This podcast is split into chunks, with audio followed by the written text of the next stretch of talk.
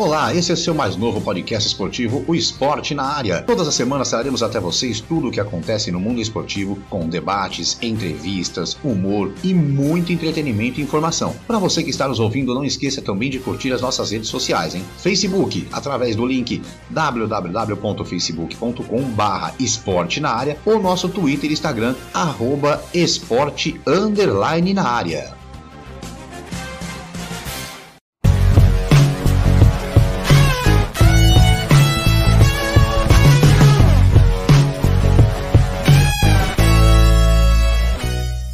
É isso aí, chegamos! Chegamos! Mais um Coletiva na área para você aqui no nosso Esporte na Área. Seja muito bem-vindo, seja muito bem-vinda. Eu sou Márcio Romão, já estou aqui a postos com os meus amigos Marcelo e Diogão para mais um bate-papo, mais uma resenha daquelas boas. E vamos naquela. A gente está na semana, na semana Olímpica, né? Ontem, atletismo, hoje, voleibol. É isso aí. Primeiramente, eu vou dar uma boa noite aqui, meu amigo Marcelo de Mello. Boa noite, bom dia, boa tarde. Bom dia, boa tarde, boa noite, Márcio, Diogão. Daqui a pouco você vai apresentar o nosso convidado que dispensa apresentações. Mas vamos lá, mais um bate-papo aí, mais uma resenha bacana. Como você mesmo disse aí, ano olímpico. Então vamos trazer quem tem medalha. E bota medalha nisso. Diogo Ranzani, bom dia, boa tarde, boa noite. Um abraço, galera.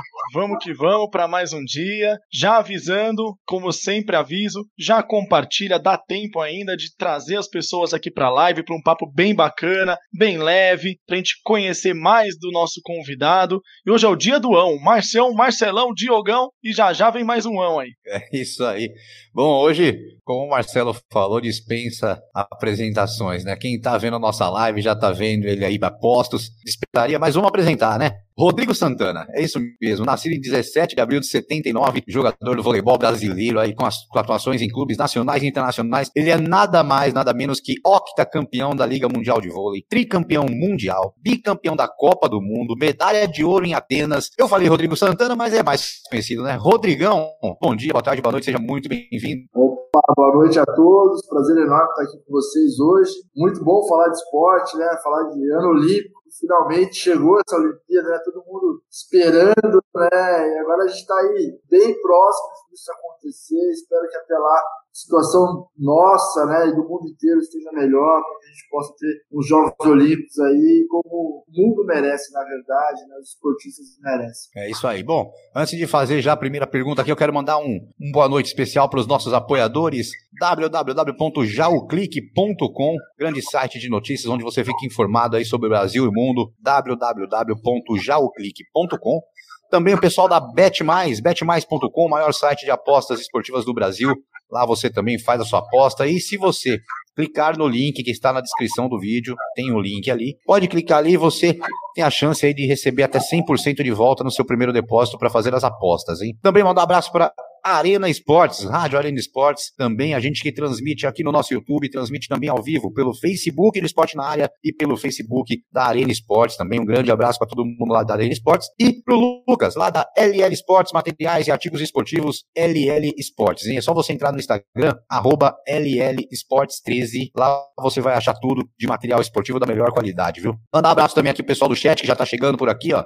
Ser flamenguista, grande Natanael, um abraço. Augusto Matos está sempre aqui com a gente. Ele já mandou aqui o like 3 para fortalecer o canal, é isso aí. Um grande abraço, Augustão. Alexandre, um boa noite, rapaziada. Salve, Marcelo. Grande Hermes Fulaneto, nosso sócio fundador aqui. Hermes Fulaneto também por aqui. Grande Hermes, um abração para ele. Aleph Moreira, grande Aleph também por aqui. Então, vamos lá. Já mandamos, começamos aí a mandar os abraços. Aquele primeiro momento, Maguila, mas agora vamos falar de voleibol, vamos falar de Rodrigão, vamos falar de carreira. E vamos lá pro começo, né, Rodrigão? Você que começou lá com 14 14 anos, você fazer um teste no Banespa. Como foi aí essa decisão de ir pro vôlei? Você já praticava vôlei na escola? Como foi esse começo seu aí? Então, eu acho que é, é bem bacana falar sobre isso, né? Exatamente porque estamos no, no ano olímpico aí. E eu comecei porque o Brasil foi campeão olímpico em 92, né? Em Barcelona. A minha escola, ela parou para assistir os Jogos do Brasil de vôlei e outros esportes também, né? Mas o vôlei foi muito bem aquele ano, foi campeão olímpico. E a partir dali a gente começou, a escola parou para parou o futebol para jogar vôlei. Então, onde dava, a gente montava rede, montava rede na rua, na escola, e todo mundo começou a jogar vôlei, jogar vôlei. Eu fiz o teste no ano seguinte, né, um teste bem complicado, porque o Banespa era um dos principais clubes formadores né, do estado de São Paulo, do Brasil também. Então, tinha mais de 3 mil atletas ali. Eu cheguei no último dia só, porque eu vi a reportagem na TV no último dia, e acabei indo e tive a oportunidade de entrar no clube, né? Porque fisicamente era, já era um bem alto, né? Então isso me ajudou bastante também, né? Que deram uma chance aí para poder aprender, porque você acha que você sabe jogar vôlei, mas na hora que você vai para o clube, né? Como o Banespa, como hoje no Brasil existe SESI, Minas, realmente a diferença é muito grande, né? E eu tive que aprender lá durante um bom tempo para chegar no nível aí da galera que acabou passando na, na seletiva. Eu fui só convidado a participar dos treinos do primeiro ano. É isso aí, vai lá, Marcelão.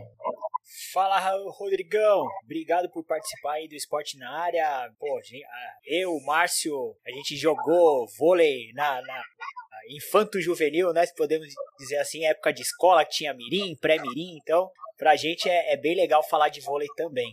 Mas, Rodrigão, você participou de acho que de dois times muito marcantes dos anos 90, né? O Banespa e o Suzano, que nos anos 90 foram extremamente fortes ali, praticamente brigavam ano sim, ano também por títulos. Como foi passar por esses dois clubes que infelizmente hoje já, já não, não representam mais no vôlei, Banespa já nem existe, o Suzano, se eu, não, se eu não estiver enganado, acho que também encerrou a, o processo, né? Como que, como que foi o, essa, a, esse, esse início de carreira nesses dois clubes?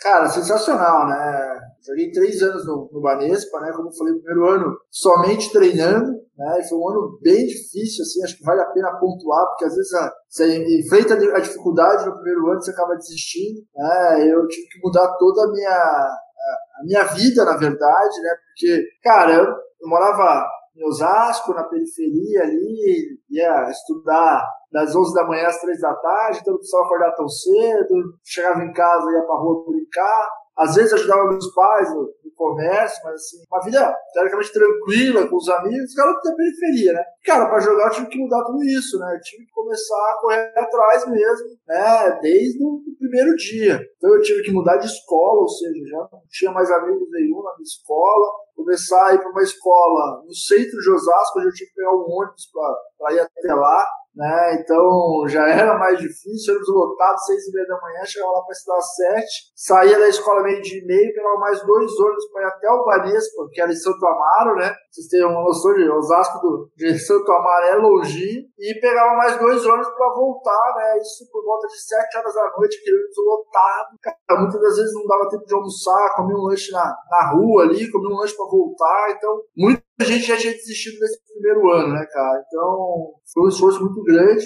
e eu fiquei mais dois anos no Banespa, né? É, aí já morando lá dentro, já tendo a oportunidade de é, estudar numa escola particular, que eu nunca tinha, tinha essa oportunidade. Então o esporte também ele traz essa oportunidade de você estudar numa escola melhor, né? Ter uma educação melhor, isso me ajudou muito também, né? E depois desses três anos de Banespa, eu acabei indo para Suzano. E eu, eu, fiquei três anos no Banespa, mas assim, eu joguei muito pouco. Né? Eu treinava muito, mas assim, era sempre reserva, era difícil jogar. Chegou no final do terceiro ano que eu joguei alguns jogos titular. E quando eu joguei titular, fui para a seleção brasileira, né, da, da categoria ali, do Juvenil. E lá o time de Suzano acabou me vendo e fez um convite para ir para Suzano para jogar a minha categoria, a categoria de cima, que era Juvenil, e ser banco do adulto. Eu falei, ah, cara, aqui eu não jogo, eu vou para lá agora é, vontade de jogar era enorme, acabei indo para Suzano, e aí fiquei um bom tempo em Suzano, fiquei uns sete anos. No primeiro ano a gente foi campeão do juvenil,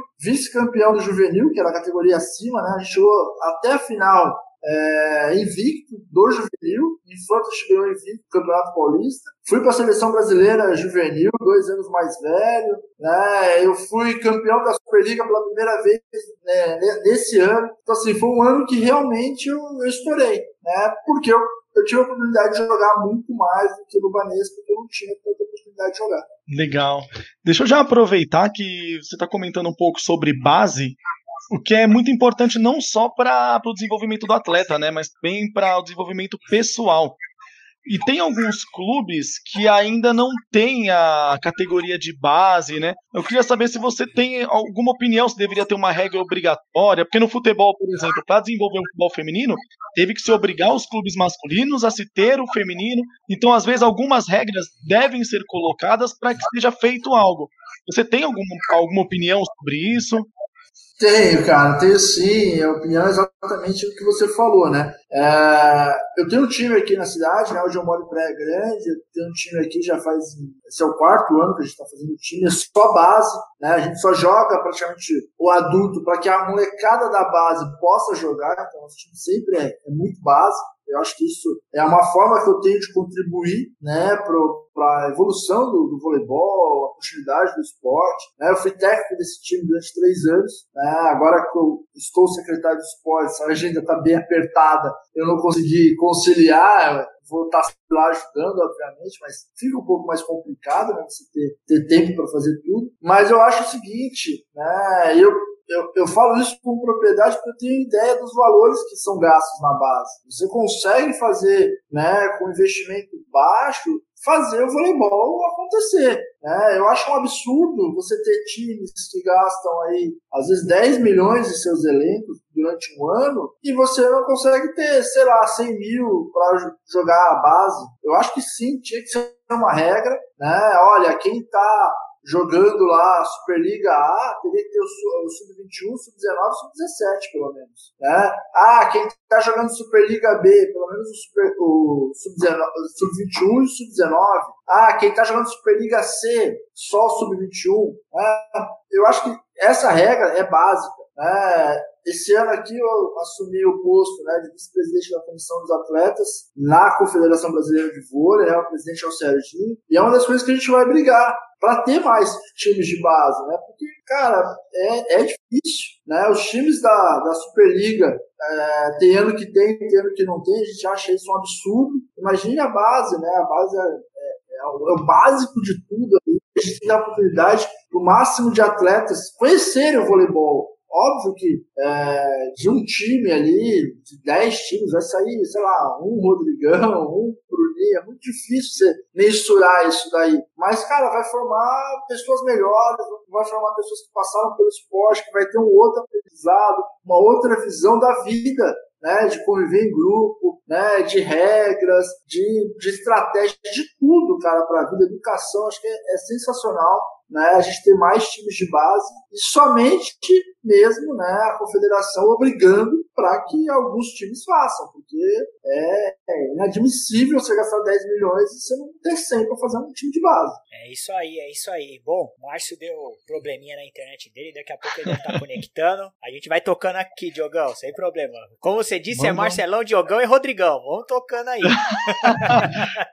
Nosso novo integrante, o Márcio acabou de ser demitido, tá, gente? Infelizmente, te gostou aqui do papo com o Rodrigo. Deixa eu só aproveitar, Marcelo, que eu, eu, achei bacana. Queria que você falasse um pouco mais, Rodrigão, do seu projeto aí da, na, em Santos. Queria saber também se você é, tem alguma história com, com Praia Grande para que você esteja aí no projeto. Tem alguma história? Ah, eu, eu, eu cresci em Praia Grande? Não, eu tem alguma história por trás dessa, dessa sua ligação?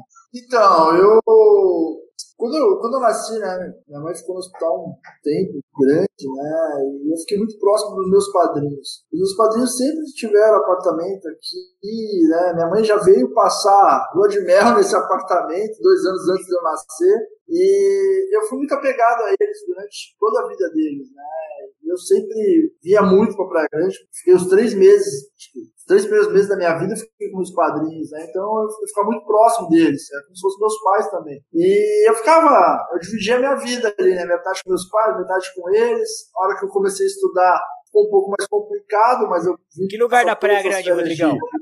Guilhermina, cara. Na Vila Guilhermina. Show. Ah, aí eu, eu vim passar todas as férias aqui, né? Sempre gostei, sempre gostei. E quando eu tava em Suzano, né? Eu fiz meu contrato com o time adulto, né? Já estava ali jogando há três anos no adulto, eu tive a oportunidade de comprar meu primeiro apartamento. Só que lá já davam para uma, uma casa para morar, né? Um apartamento para morar. Aí eu falei, ah, cara, eu vou comprar lá na Praia Grande, pelo menos eu tenho um lugar para passar férias. Junto com, Legal. com eu, eu passei ali toda, toda a infância, minhas férias, as lembranças boas sempre foram aqui na Praia Grande. E eu acabei vindo pra cá morar mesmo em 99, né? E minha base sempre foi aqui, dali em diante. Hoje, é, até ginásio com meu nome aqui na cidade tem. Então, assim, eu tenho um carinho muito grande pela cidade de Praia Grande. Eu estou secretário de esportes aqui, cara, faço tudo para que a gente realmente possa ser uma referência no esporte aí, porque é, temos condições para isso, infraestrutura muito boa, né, cara? Então a gente pode chegar. E quando eu parei de jogar, né, eu comecei esse projeto aqui na cidade de Praia Grande, a gente começou a, com a ajuda da prefeitura, né, para transporte, para pagar as taxas de federação, e nós tínhamos aquela ideia de, poxa, ficar um pouco mais conhecido. Como a gente pode fazer isso? Como a gente pode divulgar para arrumar patrocinadores e tudo? E aí a gente acabou fazendo uma parceria com o Santos Futebol Clube, né?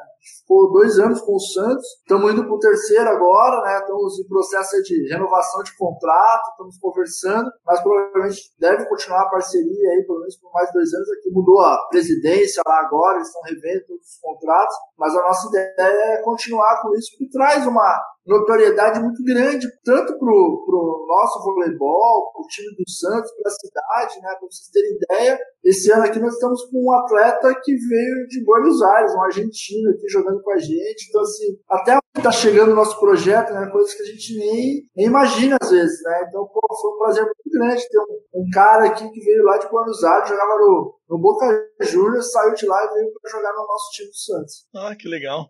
Vai lá, é Marcelo, foi recontratado. Queria, queria agradecer a, a senhora fornecedora de internet aqui de Jaú. Tá beleza hoje. a internet tá que tá. É, tava, mas eu, eu tava acompanhando vocês, eu, eu caí aqui, mas ainda bem que meu 3G do celular funcionou, então eu consegui acompanhar ouvindo vocês aqui enquanto estava tentando reconectar tudo aqui. É, Bom, Rodrigão, você, você comentou aí que você está na, na Praia Grande, né? Quando foi montado esse projeto, era você e a Tina, era isso? Era você e a Tina quando começou, não foi? Não, a Tina, ela é, ela é professora aqui na rede né, da, da Praia Grande, mas ela cuida do vôlei de praia. Tá? Ela é uma professora de vôlei de praia aqui. Né? E o nosso projeto não, a gente não tem professor nenhum da, da cidade, são todos voluntários, os técnicos, né? Foi uma coisa que a gente acabou abraçando. A técnica do vôlei masculino, ela, ela queria mudar a visão dela ali, né? Ela queria engravidar, queria trabalhar na escola, um pouco mais tranquila. E aí a gente abraçou aqui esse projeto, cara, começou a fazer e tá dando certo, graças a Deus. É isso aí. E é legal ver ex-jogadores, né? É, você aí com esse projeto na Praia Grande há um bom tempo. É, outro dia a gente conversou com o Dante, o Dante que tem lá em Anápolis o time que está na, na, Superliga B, quase conseguiu a vaga da, da, da Superliga A, né? Parou ali na, nas semifinais, ganhou o primeiro jogo, depois acabou perdendo os outros dois jogos, mas é, fez uma bela campanha o time do Anápolis esse ano na, na, na, na, Liga, na Superliga B, né? Agora, falando um pouquinho aí sobre previsão aí do, do futuro, vamos falar do vôlei agora, um pouquinho aí de Jogos Olímpicos, o futuro da seleção, é, o futuro, a gente espera em Deus, né, que dê tudo certo, que, que, o, que o Renan se recupere também, é, à frente desse projeto todo, né? E, e, como você vê aí essa, essa convocação que está próxima aí, né, da, da seleção e esse time da, da, da, seleção brasileira nas Olimpíadas? Você acredita que, que chegue, que possa chegar uma medalha de ouro aí para a gente de novo? Bom, antes de falar da seleção brasileira, é bom falar do Dante, né? O Dante já é o segundo ano que bate na trave, com timão. É, pô, eu tô, no primeiro ano eu sacaneei ele, agora não dá mais pra sacanear, fiquei com dó dele, pô, pô cara. É, ele merecia, merecia subir de verdade, cara. Um que, que merece de verdade o que tá fazendo. Mas vamos lá, a seleção brasileira, cara, eu acho que jogadores assim no Brasil é sensacional, né, cara? Tem muitos jogadores, caras que, que se superam, né? Em 2016 também, pô, o pessoal, ah, vai, não vai, vai, não vai. Eu acho que a volta do Serginho é, trouxe a confiança que precisava do grupo, e aí o, o time chegou, acho que ele mais a o espírito dele dentro de quadra valeu mais do que talvez os passes da mão, as defesas. Acho que ele foi fundamental para a conquista do, do, nosso tricampeonato, né? E eu acho que esse ano é, vai ser mais ou menos aí, né? Nós temos alguns craques aí que comandam, puxam o time mesmo, né? Lucão, Bruninho, eu acho que já estão, né, com essa bagagem, estão mais experientes, né? Eu acho que podem comandar a nossa equipe aí para o lugar mais alto do pódio, sim, né? Acho que nossa seleção sempre é muito bem servida, né? Espero realmente que as notícias, graças a Deus, são, são melhores, né? Do Renan, está se recuperando, eu acredito que ele já foi estubado, teve que voltar, então, assim, eu acredito que em breve ele estará lá na mais Saquarema com todo mundo, podendo comandar essa equipe aí, que, poxa, é muito merecido, né, ele estar tá à frente aí, tudo vem fazer. Eu acho que o Brasil, o voleibol é sensacional, tanto masculino como feminino, os jogadores são muito fortes, a comissão técnica é muito forte. Acho que a gente poderia melhorar um pouquinho né, a parte ali da, da cartolagem, mesmo, a parte da, da própria confederação. Acho que tem coisas que a gente podia investir um pouco mais em, em atleta, em voleibol mesmo, né, do que o, o extra-quadro ali. Então, acho que isso é o que mais me preocupa no voleibol, né, essas questões aí de é, vivendo sob liminar. Não sei se vocês sabem, a gente acabou tendo a certificação 18A lá, perdida, né? A Secretaria de Especial do Esporte falou que não ia renovar por causa do terceiro mandato do nosso presidente. Então, assim, essas coisas que, que me, eh, me, chateiam um pouco, né? A gente não precisava estar passando por isso. O vôlei, tanto que foi campeão, vivendo sobre liminar, sem saber o que vai acontecer no futuro. Eu acho que é um pouco de, de egoísmo demais, né? Desnecessário. É, para variar, né? O vôlei também sofre com cartolagem, assim como a gente falou do atletismo ontem, a gente fala de futebol, a gente fala do. É o mal, é o mal do esporte brasileiro no, no geral, realmente. Infelizmente, é um mal. É, bom, deixa eu mandar um abraço pro pessoal aqui do, do chat. O, o, o seu Roberto chegou por aqui também. Seu Roberto, boa noite. Um abração pro seu Roberto. Gustavo Diniz, grande Gu, um abração pro Gu. Nessi, dona Nessi também tá por aqui, sempre acompanhando a gente. Pessoal do Fala Muito Fiel, lá o projeto do Marcelão. Salve, salve, rapaziada, grande Rodrigão do vôlei. Essa semana o nível olímpico está pesadíssimo. É, ontem, ontem Rodrigão, a gente fez a, nossa live com o André Domingos, né? E a Rosemar Coelho apareceu por aqui também. Foi, foi show de bola. A Rosemar subiu na live com a gente, participou também. Então essa semana tá, tá olímpica realmente. Grande Marcelo Moraes também com a gente, lá direto de Toronto. Marcelo já mandou aqui, ó. Boa noite, direto de Toronto. Rodrigão, super craque do vôlei mundial. E aí ele fez uma pergunta que basicamente a gente estava conversando sobre isso agora. Ele perguntou como que o Brasil chega para essa Olimpíada no masculino, no feminino, incluindo o vôlei de praia, né? É mais ou menos o que a gente estava falando agora, né, Rodrigão? Exatamente. O Brasil chega muito forte, né? Acho que vôlei, futebol, não dá para você falar que o Brasil não, não chega, não é favorito, não pode ganhar, é impossível, né? E acho que no Brasil, tanto feminino, masculino, vôlei de praia, eu acho que é, é a mesma situação aí do, do futebol. Ah, tá mais ou menos, mas pô, ninguém quer jogar com o Brasil, né? Então, é bem complicado, eu acho que o Brasil é um time aí em todas as categorias, modalidades. É um time a ser respeitado, né? E sabe que na hora do vamos ver ali, o pessoal se supera. Vai, não vai, o Brasil ganhou, chegou muito bem, né? Feminino, acho que há oito anos atrás também, teve um jogo sensacional contra a Rússia, que, poxa, será que vai? Será que dá? Foi lá, ganhou é, da verdade. Rússia, foi campeão olímpico. É, não dá para deixar o Brasil de fora jamais. Legal. Deixa eu aproveitar aqui, ô Marcelo, que me veio aqui uma lembrança, é uma lembrança afetiva, né?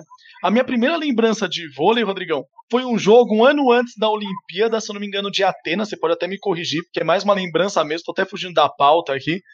Que foi contra a Sérvia, que ainda era Sérvia e Montenegro. Se não me engano, que eu lembro que foi um jogo muito maluco um nervoso, foi a primeira vez que eu tinha passado nervoso assistindo vôlei. A partir dali, né, eu falei, gente, esse esporte aqui é muito bacana, tanto que eu sou aqui do ABC e sempre estou em São Bernardo aqui assistindo jogos de vôlei, seja de base, eu sempre dou um pulinho aqui que é perto. Eu queria saber se para você, o, se esse jogo foi tão tenso para você como foi pra gente que assistiu também, porque não dava para saber quem ia ganhar, né? É, eu sei que jogo você está falando. Eu acho que a Sérvia Montenegro não era nem Sérvia ainda, era Iugoslávia.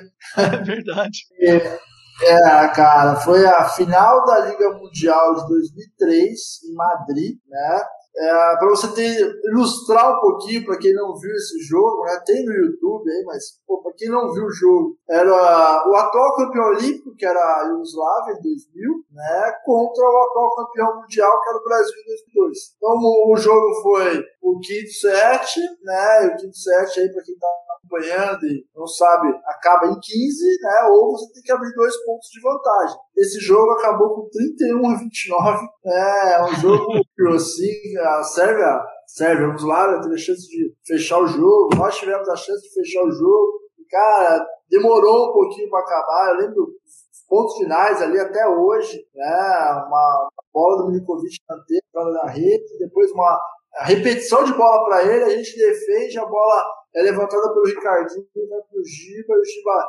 ataca a bola ali na linha ali, que foi incrível, né? E aí acaba o campeonato com 31 a 29 pra gente. Foi o melhor jogo da minha vida, disparado. Quem não assistiu, vale a pena assistir aí, né? Tem na internet, cara, Brasil serve final em Madrid. É, grandes momentos do vôlei nosso, né? Bom, mandar um abraço também aqui, ó, Ricardinho Dias, grande Ricardinho, locutor. Boa noite, galera, top, sensacional, os, pro, os programas de vocês estão cada vez melhores. É, também tá mandando aqui, né? Ó, boa noite, galera. Top, que Deus abençoe vocês. O programa está cada vez melhor. É isso aí. Ele mandou primeiro, ele mandou pelo Face, aí ele correu pro YouTube, mudou pro YouTube, mandou também mensagem lá no YouTube. Um abração pro Ricardinho. Andrusa também tá de olho aqui na live. É isso aí. Não é na live, aqui. não, viu, Márcio? A patroa, a patroa, ela fica de olho na live, mas de olho em mim. Ela quer saber se eu tô mesmo fazendo live, se eu tô na internet ou não, entendeu? É essas coisas assim. Assim vai o Brasil. Mas, o. Rodrigão, agora falando um pouquinho, a gente estava falando do Renan, e agora vou mudar o assunto agora para Bernardinho. É, para gente que não acompanha o dia a dia como vocês acompanham aí o dia a dia do vôlei realmente, foi uma surpresa para vocês a saída dele depois da, da Olimpíada para a seleção francesa? Foi uma surpresa para vocês ou já tinha no meio ali alguma conversa, algum assunto, aquela coisa do onde tem fumaça tem fogo, já tinha isso no meio do vôlei? Ou foi também uma surpresa para vocês? E emendando a pergunta, eu é, também queria saber de você o seguinte: como que é no vôlei essa coisa de de repente ele ir para a seleção francesa, mas continuar atuando como técnico do time aqui no Brasil, de um clube aqui no Brasil? Bom, vamos lá. Em relação ao, Bernardo, né, a gente sabe que o Bernardo não conseguiria ficar muito tempo fora né, das quadras, de uma seleção, de uma Olimpíada. É, tá no sangue dele, né, cara? Ficar ali três, quatro meses sem ter o voleibol ali para fazer, eu sabia que ele ia aguentar muito tempo. Claro que quando você vem numa uma trajetória de 10, 12, 20 anos seguidos ali, você, precisa de um tempo para recuperar, né? É, eu lembro 2012, quando eu saí da seleção, eu falei, poxa, eu adoro isso aqui, amo isso aqui, mas eu, eu não aguento mais, sabe? Eu preciso ficar um pouco em casa, eu preciso ficar um pouco com a minha família. É, pô, é muito bom. Hoje eu trabalho aqui, né? Vemos você em casa todo dia, né? Ah, eu tenho um guarda-roupa, não é uma mala, né? Antigamente só tinha mala, assim para baixo com a mala. Então, assim, óbvio que você sente falta, sente, mas é, você precisa de um tempo em casa também. Eu acho que ele teve esse tempo em casa, ele recuperou, né? E aí, poxa, aceitou novos desafios. Eu acredito que não só a França, mas como muita gente foi atrás do Bernardo, né? Ele, ele pediu para sair da seleção. E tava todo mundo ali, sei lá, esperando esse, esse tempo dele para ele voltar a assumir uma grande equipe. É, eu acreditava que talvez, que a gente ouvia muito, né, que poderia ser até aqui no Brasil mesmo, talvez voltar para uma seleção feminina, né, que foi o que foi muito cogitado, né, e a da França, de verdade, eu não sabia, mas assim, não era, não era surpresa para ninguém. Ele tem alguns amigos na França, a gente sempre treinou muito na França, né? E um dos amigos vai ser até assistente dele lá na, seleção francesa. Então, assim, é uma coisa que realmente poderia acontecer, tanto na França como na própria Itália, né? Estados Unidos. São, são seleções aí que têm um respeito muito grande pelo Bernardo, pelo trabalho, né? Que o mundo tem, né? Em questão de condições físicas, né? Para colocar essa, é, essa molecada aí para poder chegar em condições de ganhar uma medalha, né? Acho que seria esses times aí. E sem dúvida, ele vive de desafios e levar a França aí para uma, uma final olímpica, para uma medalha, eu acho que vai ser uma coisa incrível. É, ele tem grande chance de conseguir, porque, cara, ele é um dos caras mais, assim, perfeccionistas, capazes, que eu pude trabalhar e é um cara realmente que merece. Legal. Mas posso engatar uma aqui do, do Bernardo, que eu, eu fazendo aqui as minhas Manda pesquisas, eu vi uma história que eu, eu achei muito legal. Não, não, é, não é que a história, não sei se é tão legal pro Rodrigão, mas é bem bacana. Que você quase ficou fora de uma Olimpíada porque você era um jogador que normalmente não reclamava de dor e um dia foi falar pro Bernardinho que sentiu uma dor e isso quase te tirou de uma Olimpíada, ô, Rodrigão? É, não, é verdade isso daí, né, cara? O, o, em 2004, né, eu, eu tava vindo muito bem na seleção, em 2003, nessa final aí contra o Yugoslávia, eu era titular, em 2004 que o, o ano inteiro titular, e a gente tava às vésperas ali das finais em Roma, né, e eu comecei a sentir um incômodo ali, né, na, na tíbia, e eu conversei com ele, falei assim, pô, professor, eu precisava dar uma, uma segurada aí nos treinos, porque tô com um pouco de dor, eu tô preocupado em estar tá bem para as finais. Mas assim, era uma dor suportável, bem tranquila, assim, que era uma coisa que me preocupava, porque poderia evoluir, mas que realmente eu estava suportando tranquilamente. Ele, ah, não, você nunca reclama, pode fazer exame, porque deve tá, deve tá complicada essa situação. E aí, cara, fazer o exame, mas sim, muito tranquilo, né? Cheguei lá, realmente, tava bem inflamado, cara, tava bem difícil, bem preocupante, né? E podia quebrar a qualquer hora. Se quebrasse, cara, seria, sei lá, seis, cinco meses de recuperação. Então eu tava fora da Olimpíada, eu tava fora das finais, tava fora de tudo. E aí ele pediu me segurar, eu fiquei um mês ali, praticamente só tratando, né? Nem andar direito eu, eu andava, né? Se você pegar o, o vídeo da, da final de 2004 da Liga Mundial, a gente tá dando a volta olímpica e eu tô no colo ali, acho que do Nauber, de mais um, que tá me carregando para dar a volta olímpica com eles no colo para mim não poder dar, entendeu? E nem, dor eu tava sentindo direito é um, é um carinho, né? Grande, você vê como é, você é importante para aquele grupo, né? Você fazia realmente é, a diferir, podia ajudar muito a seleção numa Olimpíada. Então, acho que esse carinho que eu tive com eles assim, pô, me deu uma força muito grande para poder me recuperar e tá lá, né? Não foi só esse ano, não, cara. 2008 também eu tive uma lesão de ligamento cruzado, todo mundo sabe aí que é de seis a oito meses, né? Só do futebol tem bastante, então são seis a oito meses para recuperar. Eu me machuquei no dia 28 de fevereiro, estava na Itália, vim para o Brasil, dia 10 de março eu fiz a cirurgia, e a nossa Olimpíada ela começou dia 8 de, de agosto. Né? Então você vê aí o tempo é super curto. Eu, 4 de julho, eu estava jogando uma partida da Liga Mundial sem dor, sem nada, sem é, aqueles. É, aquelas joelheiras que trava tudo, né? Que tem uns ferros. Cara, sem nada, sem nada. Eu tava jogando depois de 4, 5 meses aí, como se nada tivesse acontecido e consegui ir para a Olimpíada de 2008 para ajudar meu time. Vai lá, Marcelão. Show de bola.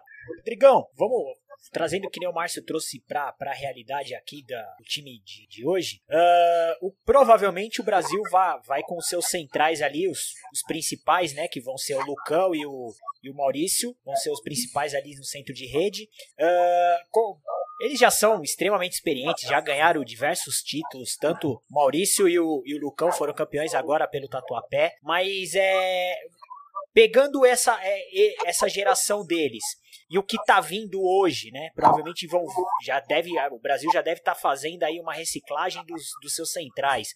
Como você vê essa transição aí, a passagem de bastão para os próximos centrais aí? O Brasil vai estar tá bem representado? Ah, eu acho que isso é, é muito bacana, né? Essa passagem de bastão, eu acho que ela vem é, desde a época do Bernardo, né? Ele ensinou muito pra gente como treinar, como se dedicar, né? E como fazer realmente para vencer. Isso, os próprios jogadores, eles absorveram isso, né? E eu acredito que eu recebi essa essa carga, conseguir repassar para o Lucão, por exemplo. O Lucão foi um cara que é, chegou lá bem jovem, né? a gente conseguiu repassar e me sinto assim, muito responsável por isso, né? porque era eu, Gustavo, André Heller, né? eu quatro anos mais novo do que os dois, então assim, eu aprendi muito com os dois, e aí depois veio Lucão, o Sidão, o próprio Maurício, né? e aí você tem que repassar isso aí, porque o Gustavo e o André já não estavam mais. Né? Eu acho que um, do, um, dos únicos ali no centro que conseguia, tinha que repassar essas informações. Eu acho que pô, eu consegui fazer muito bem, porque eles realmente são dois centrais assim, espetaculares. O Sidão também, quando, quando tava lá, cara, sensacional. É, eu acho que a gente consegue aprender, ensinar um pouquinho né, do que a gente aprendeu com os mais velhos. E eu acredito que eles também têm essa responsabilidade agora, né, de estar tá passando isso para os mais jovens. Né? Teve um, um, atleta lá do Minas que jogou muito bem nessas finais, aí eu estive acompanhando lá o Pinta. Pô, um, bom garoto, né? Eu acho que vai aprender muito treinando todos os dias com, com o Lucão, com o Maurício, né? Então vai ter aí uma, uma carga, né? Uma carga boa, né? Que vai poder absorver e só depende dele, cara, para poder crescer e jogar de igual para igual com os caras aí, como fez na final aí da, da Superliga.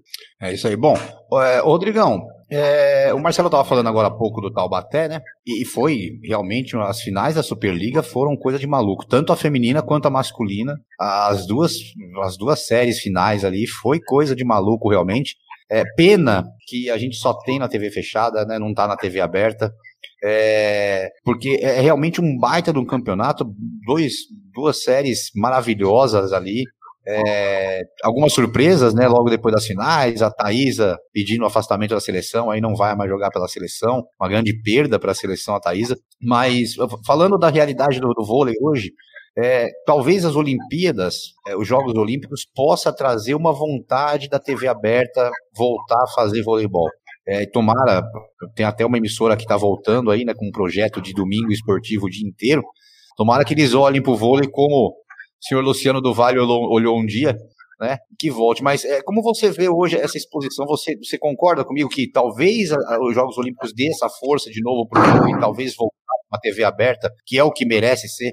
É, então, aí eu, eu volto naquela situação de quem comanda o voleibol, né, fora das quatro linhas, que faz essas escolhas. Infelizmente, a gente, é, sem dúvida, um, jogo uma TV aberta traz um retorno muito grande para todos os atletas, para a confederação, para os clubes, para os patrocinadores. Né? Na situação que nós estamos vivendo, a gente precisa ter um voleibol TV aberta. Agora, a gente não pode vincular a venda do voleibol de clubes né, junto com a seleção brasileira. A seleção brasileira ela vai passar em várias Todas as TV abertas vão querer passar os jogos, e o dos clubes nem todas. Né? E aí você faz um pacote todo vende para a mesma emissora, aí a gente acaba tendo problemas, porque passa a seleção brasileira, e você pode olhar é, todos os nomes que a gente falou aqui, talvez eu falei esse menino do Minas que não estava na seleção brasileira, os outros todos foram da seleção brasileira, que é o que a gente conhece. Né? A gente não tem aqueles atletas que são muito fortes em clubes,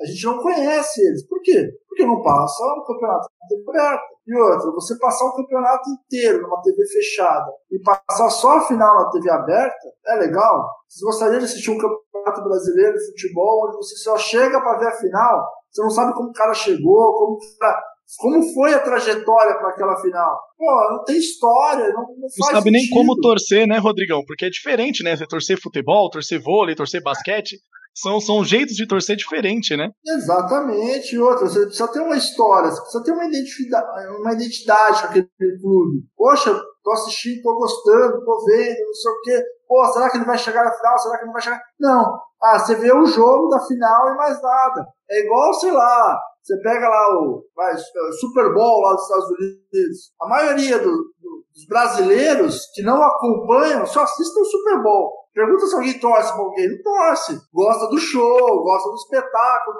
não torce pra ninguém. Então você não tem identidade com, com o time. Né? É diferente quando você, poxa, você tem aí é, times de tradição, isso sem dúvida gera uma torcida muito maior.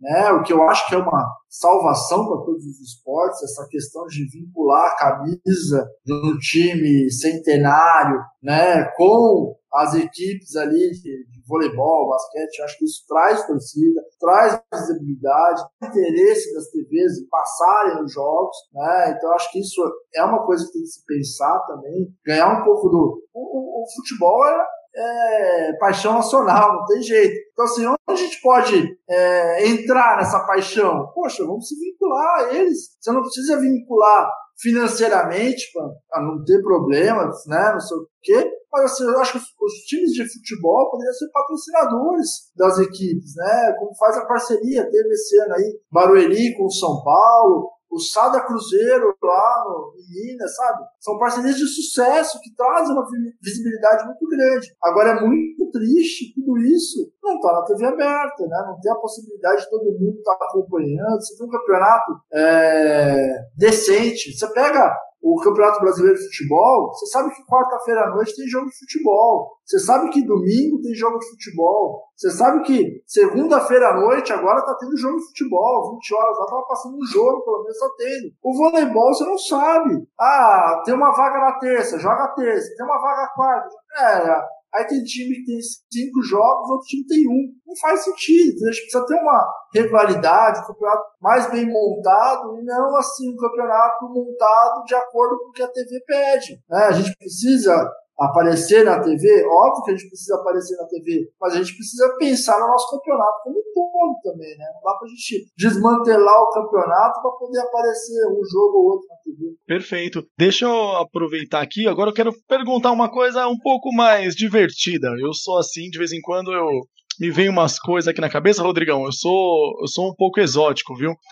É, ontem estava conversando com o André Domingos aqui, e eu, a gente perguntou, porque a gente sempre tem a curiosidade da visão do atleta, porque normalmente o atleta brasileiro, principalmente o atleta olímpico, ele é um atleta que ele batalha muito, ele sai com muita dificuldade, normalmente ele luta ali com a família, difícil patrocínio, né, quando não é futebol, e eu queria saber, quando você chegou lá na Olimpíada, porque a, a Érica do vôlei contou que ela chegou na Vila Olímpica, olhou pro lado, tava o Roger Federer do lado dela, ela falou, meu Jesus, o que, que tá acontecendo? O André Domingos ontem falou que ele tava ali esperando, daqui a pouco Scott Pippen e Michael Jordan passaram. Eu queria saber se você teve alguma experiência assim, que você olhou pro lado e falou, meu Deus do céu, o que, que tá acontecendo aqui? Que eu tô nessa Vila Olímpica, olha quem tá aqui. Você passou alguma coisa assim, Rodrigão? Cara, sem dúvida, acho que todo mundo passa na Vila Olímpica, né? não tem jeito. Teve algum é... marcante? Teve, teve, sem dúvida, cara. É, o Brian né, e LeBron James, eles entraram no McDonald's e começaram a servir Big Mac para todo mundo. Assim, sensacional. Eles foram lá na, na vila, ficaram lá um tempão conosco, né? O, o Kobe ainda era um cara que ele falava italiano, a língua mundial do vôlei é italiano, não é inglês, né? Então, assim, quase todo mundo no vôlei acaba falando italiano. Ele ia lá, tava ideia com uma galera, ele ficou muito próximo do pessoal do vôlei lá na vila, exatamente por, por causa da língua, né? Porque a galera no inglês enrola, no, no italiano vai que vai, né? A maioria morou lá na Itália, não fala muito bem. Então, poxa, deu para trocar uma ideia bem legal com ele, ele ia direto lá. Né? A própria galera do futebol, eu lembro, teve uma. Na China, né? A gente estava na vila e eles vieram, né? Era do Brasil mesmo. É, eles vieram para jogar a semifinal contra a Argentina só, para a Vila Olímpica. A gente não tinha contato com eles. Eles, pô, foram lá no, no nosso prédio, Ronaldinho Gaúcho, é, Pato, né? Tinha uma, uma galera mesmo, cara, que foi lá, ficou conosco lá um tempão. É, são experiências, cara, incríveis, né? Os três principais do, do tênis na época lá, e até hoje, né? Federer, Nadal, Djokovic. Pô, tu vai pra academia, os caras estão treinando lá com você. É incrível, cara. Vila Olímpica é incrível. E para mim, ainda a primeira, assim, não em termos de atletas, né? Mas em termos de você falar que, pô, as Olimpíadas começaram na Grécia. E aí, quando ela volta pra Grécia, você vai pra Olimpíada, você é campeão olímpico, cara. É uma história que você fala, pô, é, é, é demais, cara. É muito bacana, muito bacana mesmo. É isso aí. É, mandar um abraço pessoal do chat também que chegou por aqui agora. O seu Roberto tá, tá falando aqui que a gente tá cada vez melhor. Muito obrigado, seu Roberto. Vocês do chat aqui estão cada vez melhores. É, vamos flamengar nação. Grande Pedro. Pedrão tá lá com um olho no Flamengo, outro olho aqui, né? o Flamengo jogando Libertadores hoje. Tá com olho no Flamengo, outro olho aqui na live. Mineirinho Raiz também tá por aqui. Grande Mineirinho. Um abraço para você também. Junto com a gente, pessoal que tá acompanhando aí. Maicon, ó, o pessoal agora deu intervalo do jogo do Flamengo, veio todo mundo pra cá, ó. com certeza é o pessoal que vai assistir, vai, vai assistir depois com mais Márcio, calma. E, mas tão, e, e, mais, e mais uma coisa que o Rodrigão falou, né? O quanto a força de um clube junto ao esporte pode fazer diferença, né? É, igual Exatamente. eu, por exemplo, até o Rodrigão vai até concordar. Eu sou, todo mundo sabe o quanto eu gosto de NBA. E quando o Corinthians voltou com o time de basquete, eu sou um do torcedor de estádio de futebol que também migrei pro Parque São Jorge. Então, por exemplo, eu assisto o jogo na Arena e também todo jogo de basquete estou no Parque São Jorge. Então você vê jogo do Corinthians no Parque São Jorge lotado. O jogo não tá passando em lugar nenhum e tem 5, 6 mil pessoas dentro do ginásio, lotado, e você com é, dificuldade é, para entrar por conta outra, desse vínculo, né? Por isso que é muito outra legal. Coisa, e outra coisa, Diogão, a gente que conversou aqui com a Fernanda Venturini outro dia também, até o Rodrigão deve lembrar desse episódio. É, a gente conversando com a Fernanda Venturini, esses dias teve uma reportagem da Fernanda Venturini, inclusive, na TV, comemorando os 20 anos da final do Flamengo e Vasco. Fernanda Venturini de um lado, Virna do outro, Maracanãzinho lotado. Esses meus amigos que participam de, de live com a gente, que é um pessoal que acompanha o Flamengo também, é, o dia que a gente falou que entrevistar a, a, Virna aqui, nossa, a galera em peso, tem um pessoal que faz live de Flamengo, falou, não, o dia que a Virna for, eu não vou nem fazer live, eu quero assistir. Então, assim, é, é a ligação realmente desse, desse, desse pessoal. Quando você vê uma, parar uma, uma reportagem para falar de 20 anos, de comemoração de 20 anos de uma final de voleibol, Flamengo e Vasco, Maracanãzinho lotado, aí que a gente vê essa força que você estava falando, né, Rodrigão? Exatamente, cara. Eu acho que isso faz uma diferença enorme, entendeu? Você tem outros campeões tão grandes quanto, mas não tem o peso da camisa de futebol, cara. Não tem jeito. Você vai falar aí de Leite Nestlé, Finasa, né? A gente pode até para trás Pirelli, Banesco. Bradesco. Exato, não, não é a mesma coisa, não vai ser lembrado pela mídia, não vai ser lembrado pelos torcedores, e eu acho que é isso que falta um pouquinho. Não adianta a gente ficar batendo na tecla, ah, tem que falar o nome do patrocinador. Cara, não vai falar, nem o futebol fala. Onde você viu? É, o Bragantino é uma realidade, né? Não é porque é um ah, vôlei, basquete, os caras não falam. Não, não fala nem no futebol. Não adianta existir bater nessa tecla. Agora, se você tem uma camisa de peso, é diferente. Eles vão lembrar, eles vão, vai vender camisa, vai fazer tudo, né? Agora, precisa ter um pouquinho aí de olhar, sei lá, talvez um pouco de marketing melhor ali, uma orientação melhor para os clubes, que realmente eu acho que faz a diferença. Faz a diferença você estar tá unido aí com o clube, né? Acho que pode ter tantos clubes bons no Brasil, assim, sabe? Que tem uma, uma história incrível. E eu vou te falar, não precisa ser só os maiores, não. É, aqui mesmo na Baixada, assim, uma, uma camisa da Portuguesa Santista, pô, é uma uma camisa reconhecida, né? Todo mundo sabe a história, Guarani, Ponte Preta, Pô, é, é, diferente, entendeu? Eu acho que tinha tem tudo para para dar certo isso daí, mas basta um consenso geral ali para a gente ter essa, essa imagem aí voltada para esse lance. É isso aí, vai lá, Marcelão.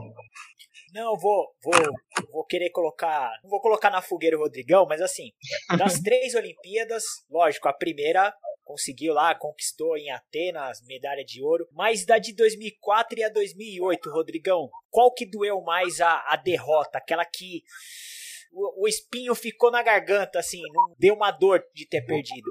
Acho que sem dúvida a última, né, de 2012, né, contra a Rússia. É, primeiro porque era, era a última Olimpíada, uma grande maioria ali de atletas, né, que estavam querendo sair dali com, com ouro olímpico, sem dúvida. É, não que em 2008 você não queria ganhar, mas é, eu acho que em 2008 o jogo foi diferente, né, a gente tinha é, um jogo muito marcado ali pelo, pelo time dos Estados Unidos. É, a gente teve um problema muito sério ali em 2007, com a saída do Ricardo, né, uma briga interna muito grande. E aí você cai naquela ali, ah, será que você merecia realmente vencer a Olimpíada de 2008? Será que não? Então, é, eu acho que a gente tem que ser bem, bem sincero e realista sobre aquela situação. Já em 2012, cara, sei lá, é como você tá numa corrida de Fórmula 1 e acabar o combustível, né? A gente remou, remou, remou, tava na frente de todo mundo. Só que se não tiver mais aquele gásinho final, acaba o combustível e todo mundo te passa. E foi o que aconteceu, cara. A gente foi até o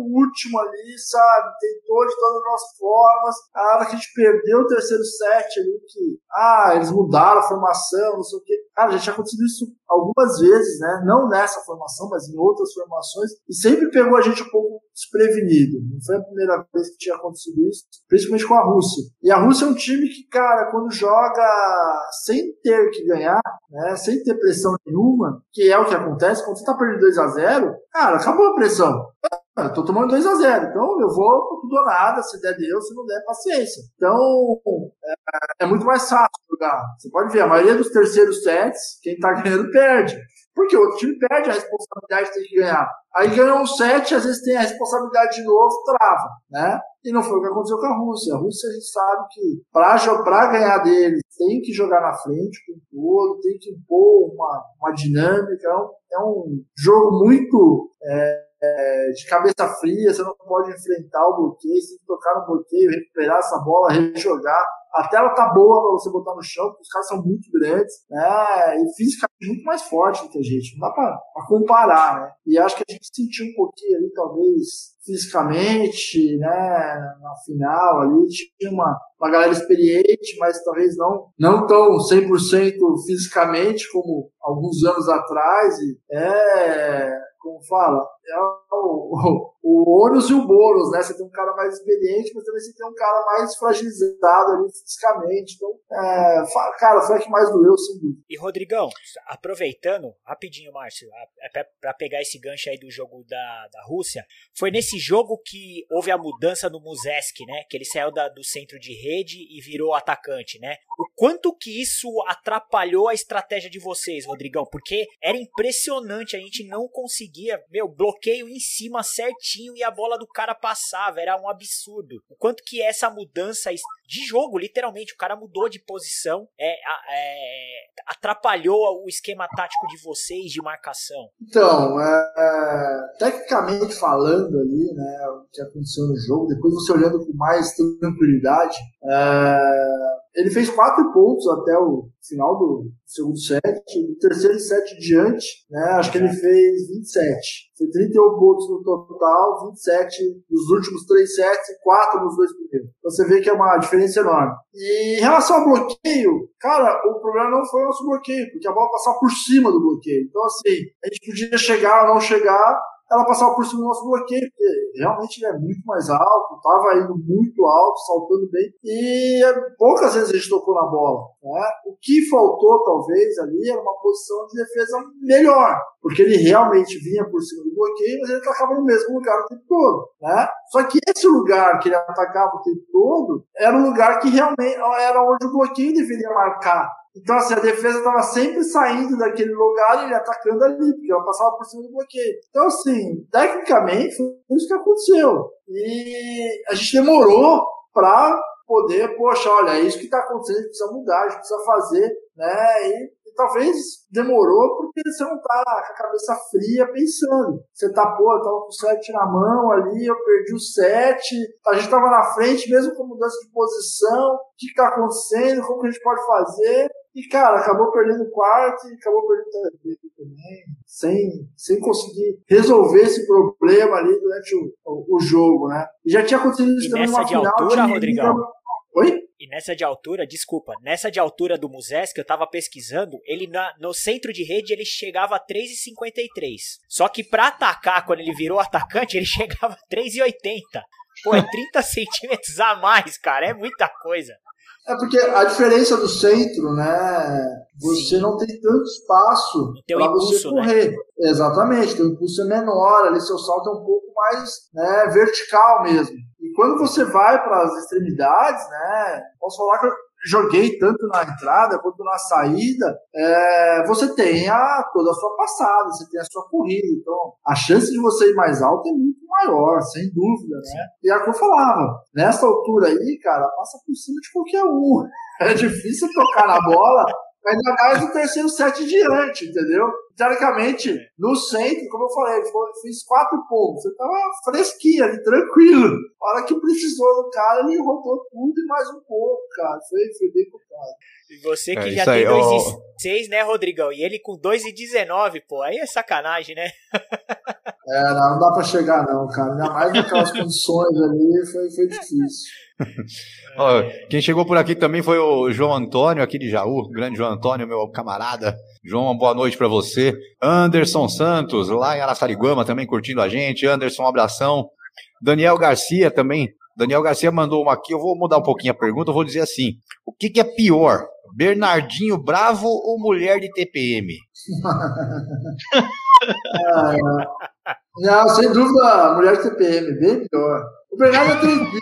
O Bernardo é tranquilo. O Bernardo, ele, no começo, assim, a gente estranhou um pouco, né? Mas a gente aprendeu a lidar com ele muito rápido, né? Foi, foi, foi instantâneo. A gente entendeu o que ele queria passar para nós e, assim, no começo ele brigava, cobrava, pô, tem que cair na bola, a bola pode cair no chão, não sei o que, não sei o que. E, cara, toda vez que a bola, você deixava a bola cair, você tinha que cair mais quatro, cinco vezes depois, né? Para recuperar mais quatro, cinco bolas. Cara, chegou uma hora que a gente começou a entender que, pô, se eu pegar a primeira, eu não, preciso pegar as outras cinco, né? E outra, não era só aquele atleta que tinha deixado cair que, que ia pro chão, né? Era todos os outros. Então, pô, o Rodrigão não ia pro chão Dante, ia pro chão o, o Marcelinho, o Ricardinho, o Serginho, os próprios outros atletas começaram a cobrar. O Rodrigão, cai, tem que cair, vai atrás da dos primeiros. Então ficou assim, uma coisa. Eu acho que travou lá ou travou aqui? Não, travou, travou. Não, deu. Acho que tá problema deu, deu. do Rodrigão. É que foi chegando perto da pergunta do BBB, aí ia dar uma tensão mesmo. É normal, né, É. gente? Hoje, hoje a internet tá. O primeiro foi comigo, agora com ele. Não, mas é assim mesmo. É assim Vamos mesmo. aguardar, aguardar voltar a internet dele aqui. Aí tá voltando. Acho que ele tá voltando. Aí voltou, agora voltou. Voltou. Voltou. Oi, Rodrigão. Até onde tava aí, deu uma travada. Não, a, é, a a hora que você tava falando lá, se um cai, todo mundo tem que cair. É, então, aí essa cobrança ela foi passando por todo mundo, né? Então o Bernardo não cobrava mais, todos os atletas já cobravam daquele cair. E essa cobrança foi, foi passando aí de um para o outro, então o Bernardo foi, mais, foi ficando mais tranquilo. E quando ele passava um pouco do ponto, ele mesmo falava: não, desculpa, tal. O médico que mandou eu botar para fora, e a gente, tipo, pô, já via o que era interessante ouvir, que a gente precisava ouvir, porque sem dúvida ele tem um comando sensacional, era muito fácil jogar com ele. É, eu acho que a internet da Praia Grande também não tá tão boa que nem Jaú. acho que tá meio complicado lá. Vou aproveitar aqui enquanto ele não volta, né? Só lembrar o pessoal, amanhã tem resenha. Pessoal que tá assistindo aí a gente. Amanhã tem resenha, tem live esportiva. Amanhã o diretor vai estar de folga, né? Amanhã Ah, o diretor vai De folga. É, amanhã, Mas não amanhã pode dire- ter fotinho folga- do cara folga- também Folga no mais lugar ou do menos, Márcio. né? Folga Não, mais não, ou amo- menos. amanhã. É, folga mais ou menos. Amanhã, amanhã eu troco a foto. Amanhã eu consigo trocar. Então amanhã, tem- amanhã tem live esportiva. É, lembrando o pessoal aí também, enquanto o Rodrigão volta com a gente, fiquem ligados na nossa live esportiva de amanhã. Vai ter novidades para vocês, novidades no nosso no, no esporte na área, novidade no nosso Instagram, novidade em promoções entrando aí pra galera ganhar prêmios também. Então vai ser bem legal. Amanhã a gente já começa aí a divulgar para todo mundo essas no- nossas novas ações aí. Quem acompanha o esporte na área vai ganhar prêmios também aqui, nossos patrocinadores. Enfim, a gente vai entrar com, com muitas ações aí é, nessa nossa programação. Agora o Rodrigão voltou. Eu estava aproveitando para fazer um jabá aqui, Rodrigão. É, sobre, sobre essa história que você estava falando, de se, se, um, se um deixa a bola cair, aí vai todo mundo pular e tal. É, a gente entrevistou também, é, não no YouTube, mas quando a gente estava só no podcast ainda, a gente só estava no Spotify na época, a gente entrevistou o JP, o João Paulo, o, Mari, o, o, o Jo- o João Paulo, que é o cunhado da Fofão, né? E, e ele era braço da seleção, tudo. E ele falou, ele comentou com a gente o dia, um dos dias que ele viu o Bernardinho mais possesso da vida foi um Brasil e Itália, que ele não admitia perder para a Itália de jeito nenhum, e foi um jogo que parece que a, Itália virou. Que hora que ele falou que entrou no ônibus, a galera para hotel ali, que ele viu o Bernardo, ele falou: Meu pai do céu. Ele disse que ele saiu de perto, ele falou: Não, não vai dar. Que o Bernardo fez o pessoal treinar depois do jogo. tipo, voltou do jogo, vai treinar. É, eu acho que foi um jogo em Brasília isso daí, cara. Eu lembro disso daí. Foi, foi bem complicado. É, a, gente, jogava dois jogos no final de semana ali contra um time que vem de fora, né? Pra otimizar a viagem e tudo. E a gente perdeu o primeiro jogo pra eles. Foi, foi bem complicado e acabamos ganhando o segundo. Mas eu lembro desse jogo, sim. Foi um jogo bem, bem difícil. Né? E a gente tinha aquela aquela situação de sempre poder levar a família, estar tá no hotel com a família, estar tá mais próximo dos filhos e tudo, né? E, e ali entrou um pouco da, dessa questão em pauta, né? Será que a gente está fazendo o caminho certo? Será que era isso mesmo que a gente deveria fazer? A gente deveria estar um pouco mais concentrado, não sei o quê. Cara, de um dia para o outro a gente já botou a cabeça no lugar ali, conseguiu ganhar da Itália. Foi um vacilo nosso mesmo ali, acho que faz parte também, né? Não dá para ganhar sempre. A gente não tá perdendo para qualquer time, né? Um time que veio para ganhar do Brasil, o Brasil já tava ganhando há muito tempo deles ali. Cara, a gente faz parte, e acho que faz parte do Bernardo também tentar achar o problema e procurar ele de qualquer forma ali para poder vencer. É, esses jogos, esses jogos, se não me engano, era a Liga Mundial, e, e dá saudade de ver Liga Mundial ali no, no Ibirapuera, como eu cheguei a ver. Meu Deus do céu, dá, dá até saudade desse, desse tempo. É, Rodrigão, e agora aproveitando a gente falando aí sobre é, viradas e sobre perder um jogo, ganhar outro e tudo mais, é, eu vou aproveitar você aí, você vendo ali as Olimpíadas do Rio de Janeiro, é, e a seleção não vinha tão bem no começo das Olimpíadas. E deu aquele arranque final e foi para tudo ou nada e foi acabou sendo tudo que foi, né? E, e, você ali com esse pessoal, você conhece todos eles, você tem amizade, vocês têm grupos de WhatsApp, enfim. Eu queria saber de você, assim, como que, que você viu e o que eles falam também, de qual foi realmente o momento da virada ali, aquele momento que falou, não, agora vai, agora a gente embalou mesmo. Ah, sem dúvida foi depois da vitória com a, com a França, né? A gente teve um jogo com a França ali memorável, um jogo que seria bem difícil para nós, ali, um jogo bem complicado. A França, um time muito técnico, a gente conseguiu vencer esse jogo, né? Na, na raça ali, né? Na, na garra mesmo de poder, poder ganhar. E ali, realmente, depois daquela vitória, ficou difícil ganhar no Brasil. É, isso acontece, cara, há alguns anos já, né? Ou com a masculina, ou com a feminina, ela sempre vem acontecendo essas vitórias memoráveis aí que o Brasil acaba conquistando o título depois de uma vitória dessa. É isso aí. Eu só, só vou emendar uma aqui, Diegão, ô, Diegão. E aí já passo para você, que está aqui no chat, o Anderson, o Anderson perguntando aqui se o Bernardinho é mais técnico ou mais motivação? Ou é Metso Metso? Ah, não, eu acho que é, é muito mais técnico, né?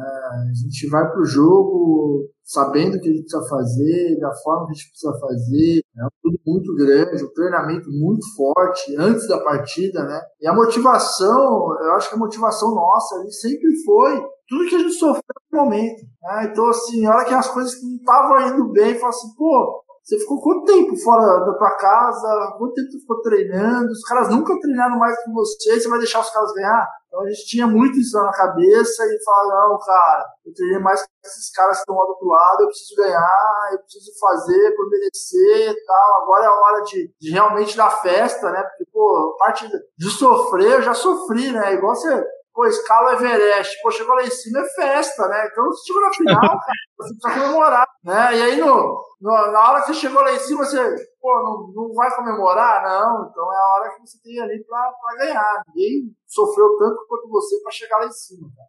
Apesar que também é assim, né, Rodrigo? Venhamos e convenhamos. O vôlei, pelo menos, é, ganha, corre para arquibancada, pula com, com a torcida, faz festa. Agora, o cara que sobe o Monte Everest e chega lá em cima, faz o quê? Ele olha para baixo e fala: vou ter que descer tudo de novo isso aqui. É mais ou menos. Eu só quis mostrar a questão da. Tipo, não, não, eu sei. Não, eu tô, tô brincando. que é pra subir, entendeu? E não é fácil, entendeu? Não é fácil, cara. E outra, depois que você subiu, você foi campeão, é mais ou menos o que acontece mesmo. Você desce e tem que subir tudo de novo. É, Porque nada é que foi no passado vai servir de bônus ali. Ah, não, você perdeu a final, mas você tem chance de você ganhar a final passada. Você joga. Não, não existe isso não. Tem que jogar muito mais, né?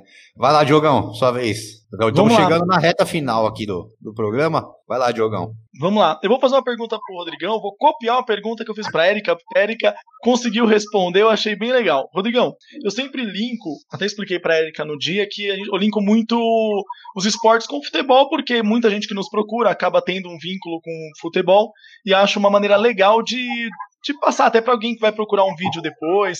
Eu perguntei para Érica, vou perguntar para ti, é, porque no futebol tem muito essa das duplas, né? É, o Bebeto e Romário, Van Basten e Gullit, tem as duplas, né? Quem é o Romário quem é o Bebeto do Rodrigão? Quem é a sua dupla na carreira que vem na sua cabeça e fala, pô, não, se tivesse que escolher alguém para falar, essa, esse aqui é minha dupla, a pessoa com quem eu era mais confortável jogar pro seu estilo, ou por qualquer outro motivo, quem seria a sua dupla, Rodrigão, da carreira? Ah, eu acho que daí é questão de jogar, né? É questão de convivência mesmo. A gente até brinca, né? Eu dormi mais com o Dante do que com a minha mulher, tem jeito. sempre junto, é, ia passar aquarela junto, cara, tudo, tudo, tudo. Então, é, é muito próximo, né, cara? Mesmo agora, assim, a gente mais distante, né? É, é próximo, né, cara? Não tem jeito. Essa semana até foi aniversário do, do irmão dele, né? Até mandei os parabéns, né? tipo, parabéns pro irmão do irmão, né? Porque, cara, era muito. Tem jeito, cara. Não tem jeito.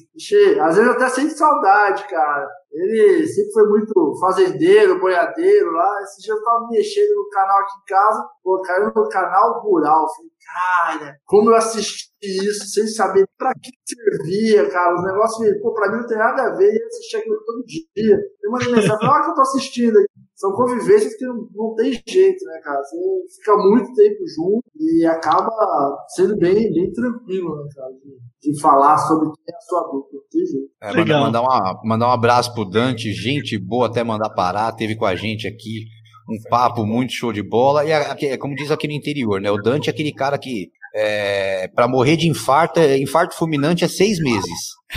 Que é calmo, tranquilo, sossegado. né? Ele era ah, assim também no dia a dia. Né? Nosso, quarto, nosso quarto era complicado. Quarto mais então conta, uma, conta uma. Era nosso, cara, nossa, nossa. Até pra pagar a luz era briga lá. A gente passava alguém na porta, a gente gritava. Sabe? Eu tava ouvindo o cara passar no corredor, né? Falando assim, pô, quem é que tá falando? Quem tá? É o Bruninho. Ô, Bruno, Bruno, sobe aí. Aí ele tava no quarto, o que vocês querem? Ah, apaga a luz, pra não ter que levantar, cara. Você tem ideia da preguiça. É sério. E você pode perguntar pra qualquer um, cara. Qualquer um dessa geração que fala assim, ah, qual é o quarto mais preguiçoso? Eles vão te falar. Não é novidade pra ninguém, né? É, então, então combinava o jeitão dos dois. O, o Rogério Avelino chegou por aqui. O Rogério Avelino chegou por aqui também. Rogerão, um abração para você. Tá sempre com a gente curtindo. E o Marcelinho, o Marcelo Moraes, tá lá em Toronto, meu amigo lá do Canadá. Tá mandando aqui para você, Rodrigão, o seguinte, ó. Rodrigão, ouvi o Bernardinho contando uma história de uma vez que ele colocou a seleção masculina, que já era campeã mundial, para treinar no estacionamento de um ginásio, que ele acha que é na Polônia. Você fazia parte desse time, você se lembra dessa história? Não, fazia. toda a geração do Bernardo, né? Eu, eu, entrei antes do Bernardo, entrei em 99, junto com o Radamés ali. Ainda era o Radamés o técnico.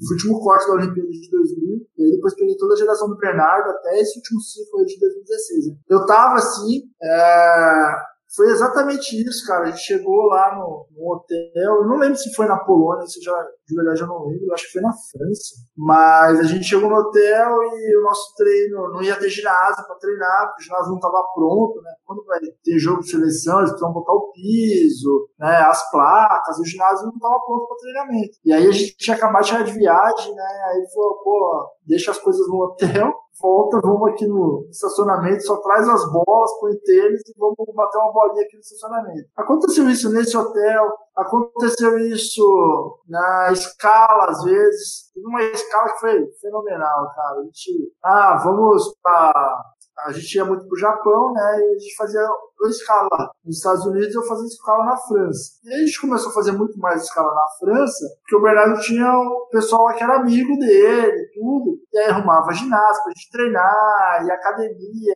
E aí teve uma história muito bacana que ele falou assim: não, a gente vai para uma academia que lá tem uma, um spa, uma jacuzzi, para vocês darem uma relaxada da, da viagem, e depois a gente volta pro aeroporto e pega o voo para Tóquio. Não, beleza, todo mundo topou na hora, né? Só leva uma roupa para trocar, tal, tal, tal, beleza. Cara, chegamos lá na academia, todo mundo pra, pra academia mesmo, passar de musculação.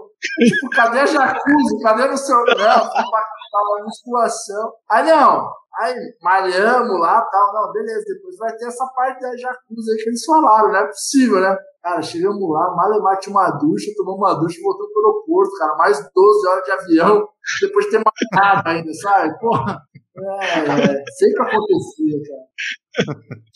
É isso aí. Bom, reta final. Vamos começar a rodada a saideira aqui. Marcelão, começa por você a saideira. Vamos lá. Não, legal.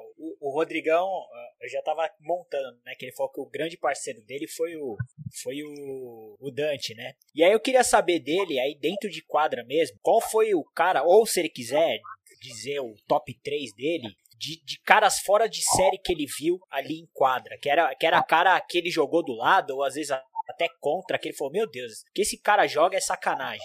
Então eu queria saber dele os jogadores assim que ele jogou ou junto ou contra, enfim. Acredito que a favor, né? Porque a seleção que ele jogou só tinha fora de série, mas enfim, qual era o cara que ele olhava e, e, e falava, meu, esse é realmente é diferente? Não, é, é, muito fácil responder também, cara. Eu acho que o Giba, sensacional, é, era um dos caras é, que, que, fez a diferença na nossa seleção. Né? E eu, eu, vou explicar por que não é só a questão de, de mídia, nada disso. Né? Se você olhar, ele é o cara mais baixo, né? é o cara que não salta tanto, não ataca forte, não bloqueia ninguém, não passa, não saca. Mas, cara, ele na hora do vamos ver, ele era o melhor, entendeu? Ele era um cara excepcional né? Um cara que, pô, era muito, muito forte na questão de decidir, corajoso, né? Então, na hora do vamos ver, eu acho que a final, acho que a final nossa contra a Itália em 2004, ele defende duas bolas de peixinho inacreditável, que ninguém imagina que vai pegar essa bola, ele pega. Então, assim, é um cara que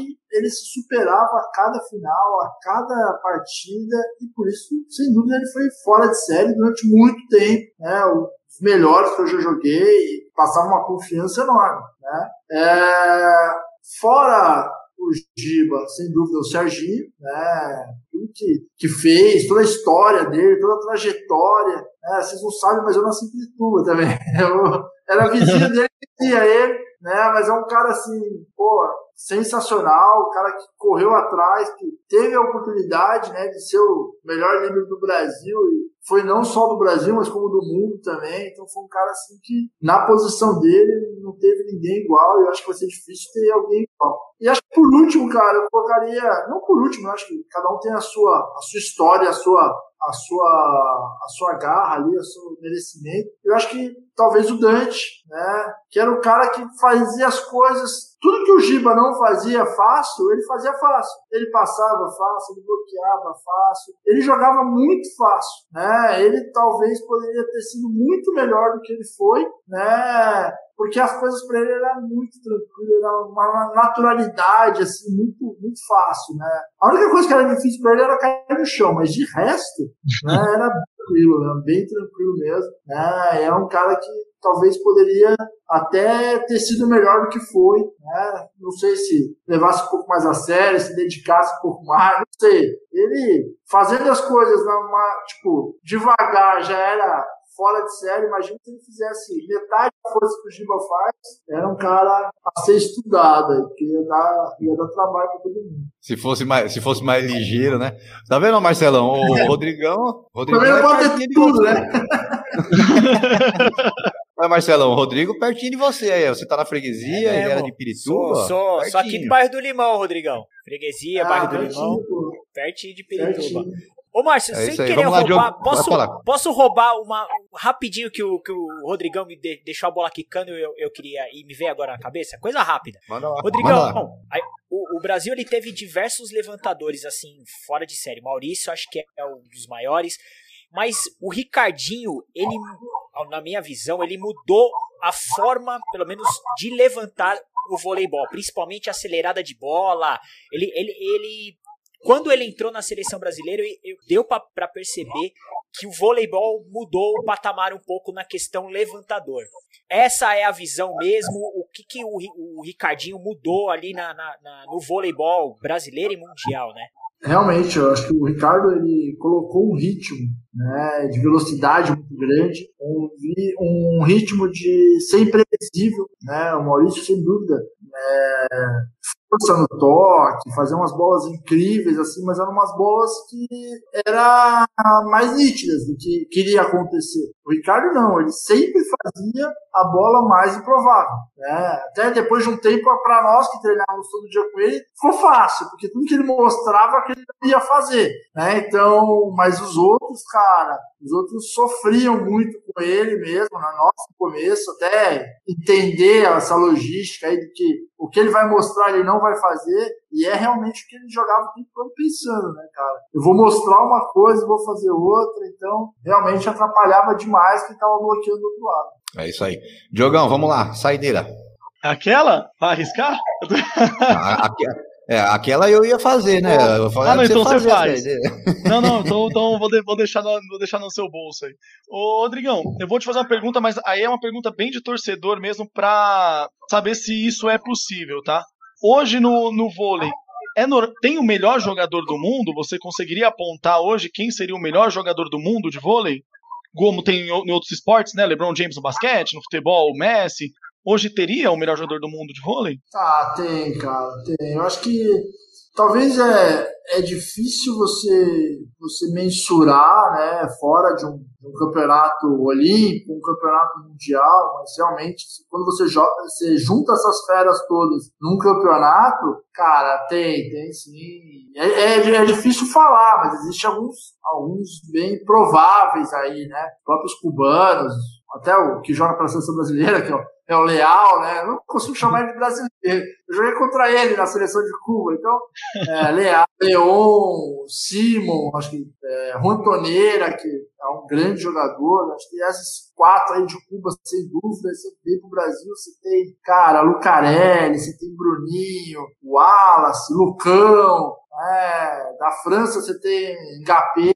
Cara, acho que de cada seleção você tem os melhores ali, né? E aí depende muito de quem vai estar melhor na Olimpíada. É o próprio futebol mesmo, né? Você vê que um ano o Messi Sim. ganha, o Cristiano Ronaldo ganha, e por aí vai, entendeu? Então, é, é um pouco mais próximo, né, do que os outros. acho que no futebol tem uma disparidade muito maior, né? No vôlei acho que são um pouco mais próximos ali na, na qualidade, mas tem vários nomes aí sensacionais. É isso aí. Bom, a gente tá chegando aqui na saideira. É, só, só antes, antes da saideira, realmente, Rodrigão, só, só para para a gente falar rapidinho aqui. Hoje você, como você falou, você está aí na, na Secretaria de Esportes, né, de, de, de, de Praia Grande, né? É, quando, quando acabar essa pandemia e eu for para Itanhaém visitar meu pai, eu vou dar uma passada por aí. Opa, por favor. com certeza. É, vou, eu vou dar, eu, eu, eu, vou, eu já tenho um itinerário, na verdade. Eu vou dar uma esticada até Miracatu, ver a Rose, e aí na volta eu passo na Praia Grande, vejo você, depois vou até Santos, vejo Maurício Cupertino, tem a galera do litoral para visitar aí. É, eu queria que você falasse um pouquinho aí de seus projetos, como que está o andamento. A gente sabe que nessa, nesse período de, de, de pandemia está complicado, mas como que estão aí as coisas na, na Praia Grande?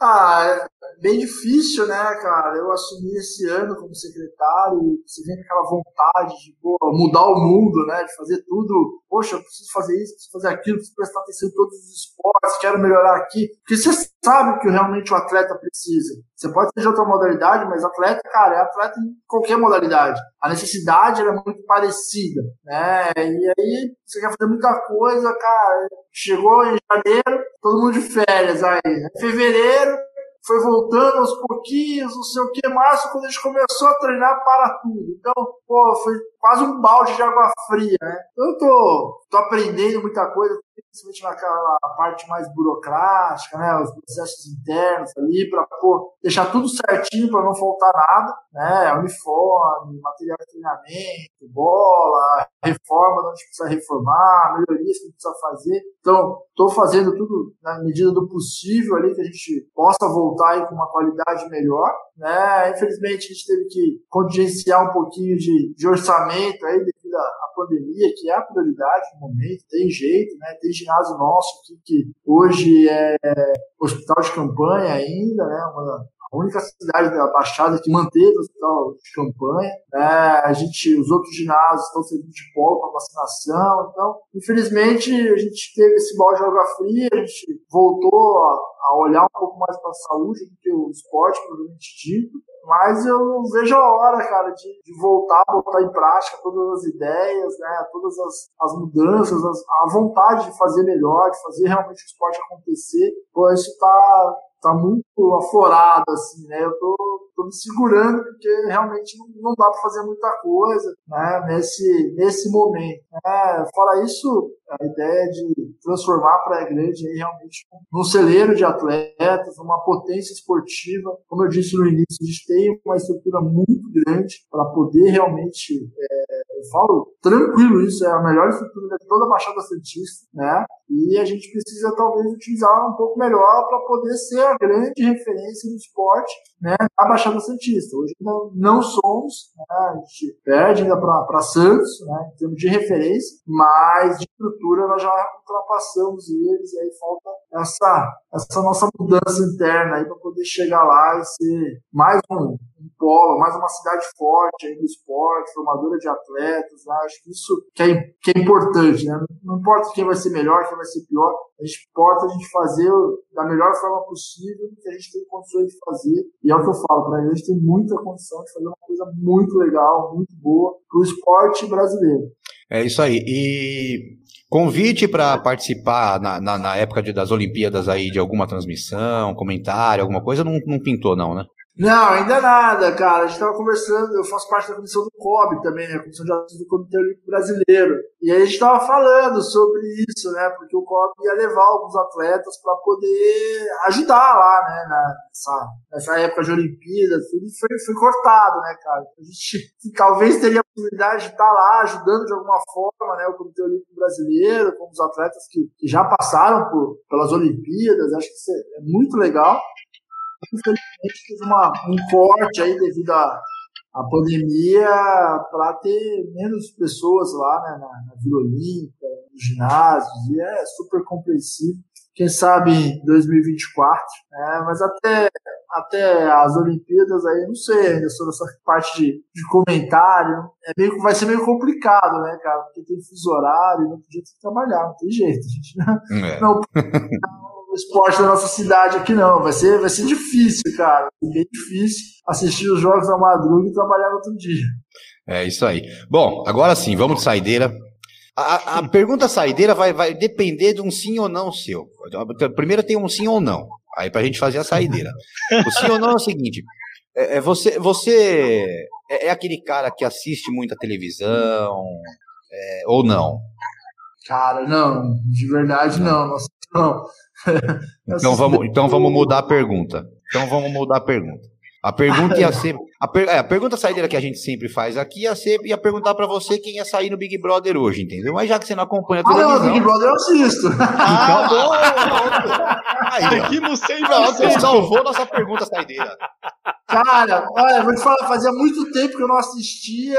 Esse ano eu assisti, cara, bastante, bastante mesmo. Pergunta é: quem sai do Big Brother e para quem você tá torcendo no Big Brother? Ah, a torcida acho que tá. Na verdade, eu tava torcendo pro Rodolfo, mas aí o Rodolfo acabou saindo, né? É... O Rodolfo remete um pouco ao pessoal lá de Goiás, do Dante, né? Eu acho que por isso que eu me gostei bastante ali, tanto dele quanto do Caio ali, pô, eu gostava muito do, do jeito deles ali, era um jeito que eu, que eu tô acostumado, né? Acho que quem vai ganhar, acho que a torcida é pra, pra Juliette, pela, por ser verdadeira, espontânea ali, às vezes fala as coisas tudo errado, mas tá falando o que ela acha e pensa. Eu acho melhor as pessoas serem assim do que as pessoas que pensam demais para falar e ficam fazendo média. Acho que prefiro uma Juliette aí do que uma, uma Vitube, talvez, entendeu? Eu acho que seria mais, mais realista, né? E, cara, eu, eu acho que gostaria, né, que quem saísse hoje fosse a Camila. Não vi ela fazer muita coisa lá e, pô, Acho que o Arthur se transformou bastante ali, tô gostando dele. Acho que pô, melhorou muito quando a galera dele saiu. Acho que ele se tornou um novo Arthur, né? E, pô, acho que na pouca, mesmo sendo bem parecido com a Camila, ainda prefiro a Camila saindo do que a pouca. Não sei se é porque é, aquela situação que teve lá com, com o Rodolfo também, acho que ela foi muito pra cima do Rodolfo. Cara, de verdade, acho que todo mundo tá pra acertar errar. Eu acho que realmente a questão de racismo é muito complicada, mas é, eu acho que se fosse ela que tivesse falado, não teria problema nenhum. E como foi o Rodolfo, fizeram uma, uma certa. Acho que aumentaram demais ali o problema e talvez a gente tenha esse, esse costume aí. Eu, eu não, não gosto muito. Acho que foi. Ele errou, errou, beleza, mas não, não precisava de aquilo tudo também, né? Acho que a repressália em cima dele foi muito grande. É isso aí. Bom, o Rodrigão, pelo jeito, participa então da mesma torcida que a nossa, pro, pro, pro, pro Arthur ficar hoje. É isso. Camila sair. Aqui em casa também tá a mesma coisa. É todo mundo torcendo pro Arthur ficar hoje. Bom, é isso aí. Pessoal, chegando ao final aqui do nosso, da nossa resenha, né? Como a gente fala, não é entrevista, é resenha do Coletivo da Área com o Rodrigão do Vôlei. Rodrigão, queria agradecer você de coração pela sua simpatia, sua disponibilidade. É, quando eu entrei em contato, você aceitou prontamente para participar com a gente aqui. Agradecer mesmo de coração, uma boa sorte, boa sorte aí na, na Prefeitura da Praia Grande, na Secretaria, uma boa sorte na, na, no seu, nessa nova carreira sua aí agora, né? Que, que, que dê tudo certo, que logo, logo essa pandemia vai acabar e você vai conseguir colocar todos os seus projetos em andamento, com certeza, e fazer da Praia Grande uma, uma referência no esporte. É, com toda, toda certeza você vai conseguir fazer isso aí, viu? Valeu, eu que agradeço aí, pô, foi bacana demais, é muito bom falar sobre esporte, falar sobre títulos, né, seleção brasileira, sobre essa história toda, pô, ter orgulho de falar, porque acho que foi uma, uma trajetória bem legal, bem bonita, que não o Rodrigão fez, acho que a seleção brasileira fez, né? A história que foi contada, ela foi muito bonita, serve de exemplo para todo mundo. E acho que quanto mais a gente propagar essa história, vai servir de exemplo, assim como serviu para mim quando eu tinha lá meus 14 anos e fui buscar um esporte, acho que serve para muita gente que está nos assistindo aí hoje. Então, parabéns pelo programa e quando precisar, tamo junto. É isso aí, a gente vai fazer vários programas agora, fala bastante de Olimpíadas até o início do, dos jogos, a gente vai fazer com certeza durante os jogos, a gente vai falar muito de Olimpíadas. A gente está promovendo, está tentando promover, na verdade, alguns encontros, né? É, eu estou conversando com, com a Fernanda e com a, com a, e com a Virna para tentar fechar a mesma data com as duas juntos. É, no dia 10 de maio a gente vai ter Edson Luciano e Rosemar Coelho também falando de atletismo juntos. Quem sabe, quem sabe a gente não faça aquela live, é, aquela live rápida assim com Rodrigão e Dante. É, vai ter muita besteira junto, aí complica. Aí, aí, aí, a resenha rola. Assim que é bom. É isso aí. Bom, mas muito obrigado mesmo de coração. Pessoal que acompanhou no chat também, muito obrigado. Você que estava acompanhando no chat, no Facebook também, nas duas páginas do Face, na nossa página do Arena Esportes, na nossa página do, do Esporte na Área. Muito obrigado também para você que estava aqui no Facebook, no, no YouTube.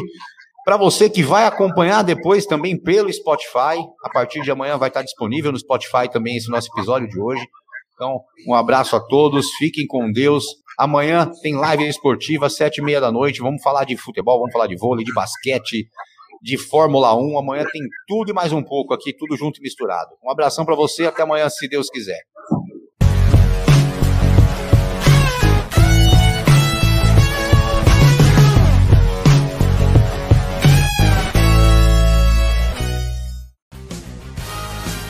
Você curtiu mais um Esporte na Área, o seu mais novo podcast esportivo. Aproveite e não esqueça de curtir nossas redes sociais, Twitter ou Instagram, arroba esporte underline na área ou pela nossa página do Facebook, www.facebook.com barra esporte na área. Esporte na área, sua mais nova opção de podcast e informação a qualquer hora do dia ou da noite, sempre ao seu alcance e sempre junto com você.